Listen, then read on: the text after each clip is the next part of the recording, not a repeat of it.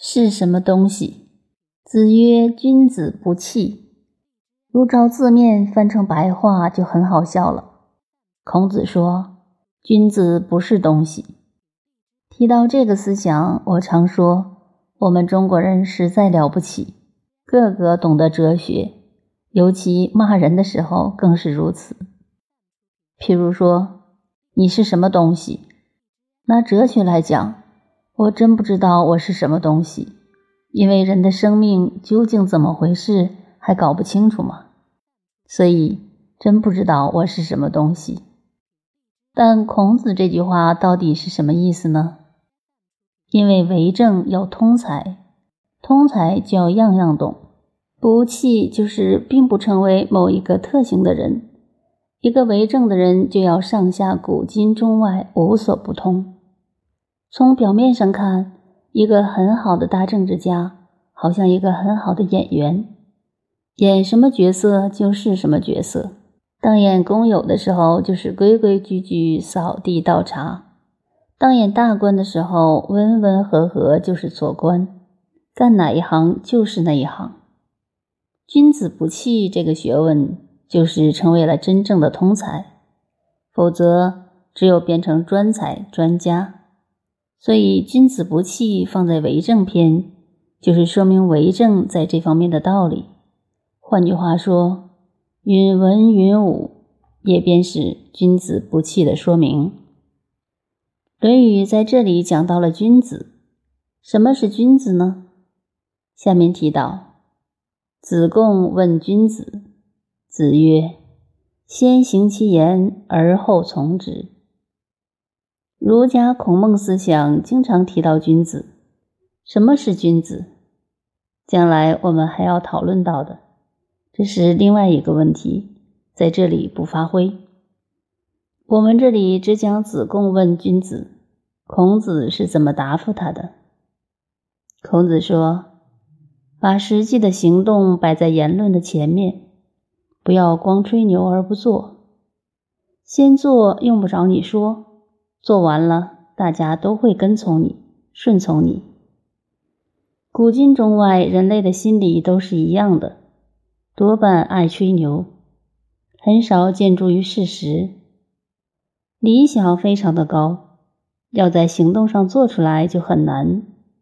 所以孔子说，真正的君子是要少说空话，多做实在的事情。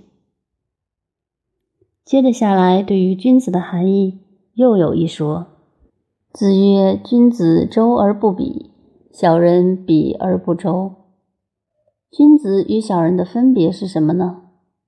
周是包罗万象，就是一个圆满的圆圈，各处都到的。他说，一个君子的做人处事，对每一个人都是一样，不是说对张三好，对李四则不好。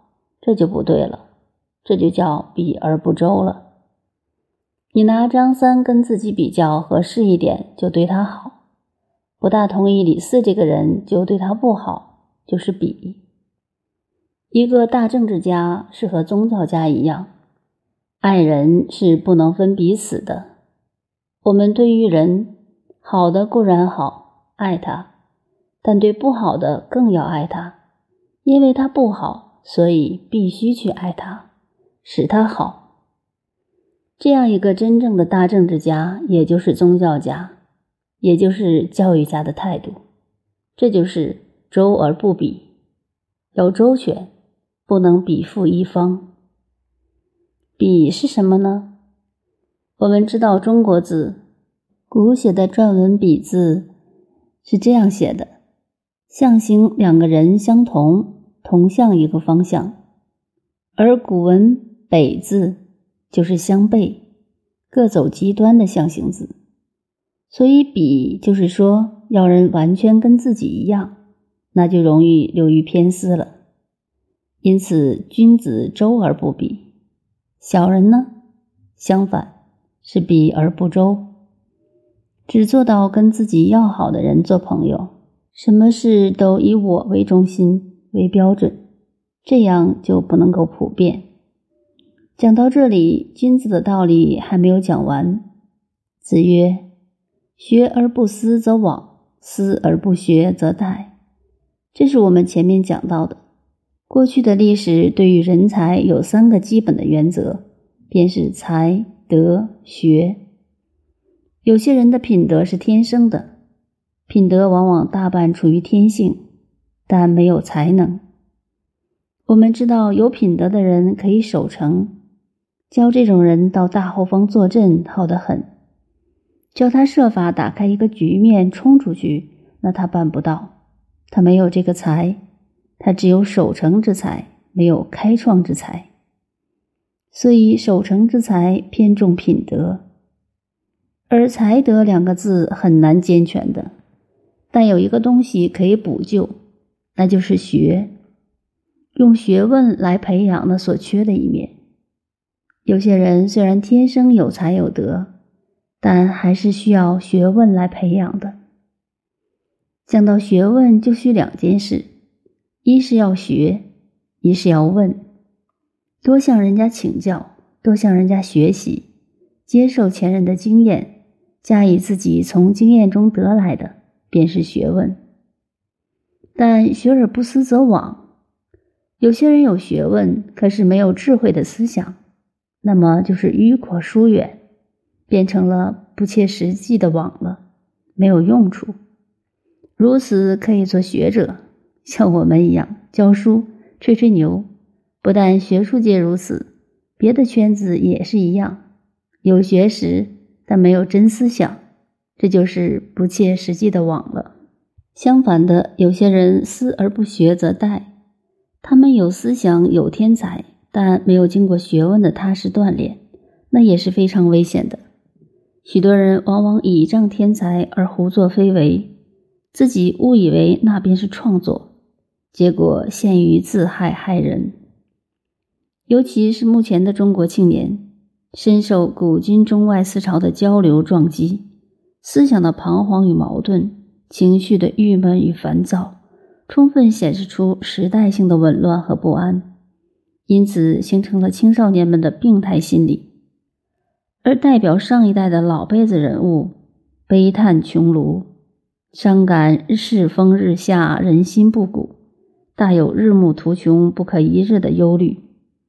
其实，同志无知，怀着一颗赤子之心来到人间，宛如一张白纸，染之朱则赤，染之墨则墨。结果因为父母的主观观念，望子成龙，望女成凤，涂涂抹抹，使他们成了五光十色，烂污一片。不是把他们逼成了书呆子。就是把他们逼成太保，还不是真的太保。我经常说，真太保是创造历史的人才。所以老一辈人的思想，无论是做父母的、当教师的或者领导人的，都应该先要有一番自我教育才行。尤其是搞教育、领导文化思想的，更不能不清楚这个问题。所以青少年教育的问题。首先要注意他们的幻想，因为幻想就是学问的基础。据我的研究，无论古今中外，每一个人学问事业的基础都是建立在少年时期的这一段。从少年时期的这一段，从少年的个性就可以看到中年老年的成果。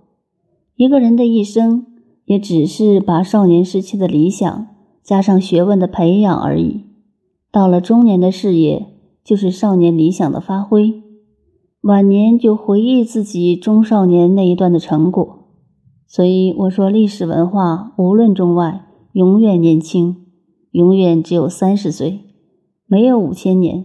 为什么呢？人的聪明智慧都在四十岁以前发挥，就是从科学方面也可以看到，四十岁以后就难得有新的发明。每个人的成就都在十几岁到二三十岁这个阶段，人类在这一段时间的成果累积起来，就变成文化历史。人类的脑子长到完全成熟的时候，正在五六十岁，可是它大半像苹果一样，就此落地了。所以，人类智慧永远在这三四十岁的阶段做接力赛。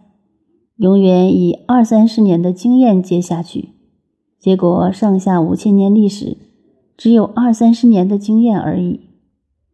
所以人类基本问题没有解决：先有鸡还是先有蛋？宇宙从哪里来的？人生究竟如何？还是没有绝对的答案。因此，有了思想，还要力学。上面所说，有了学问而没有思想，则枉，没有用处。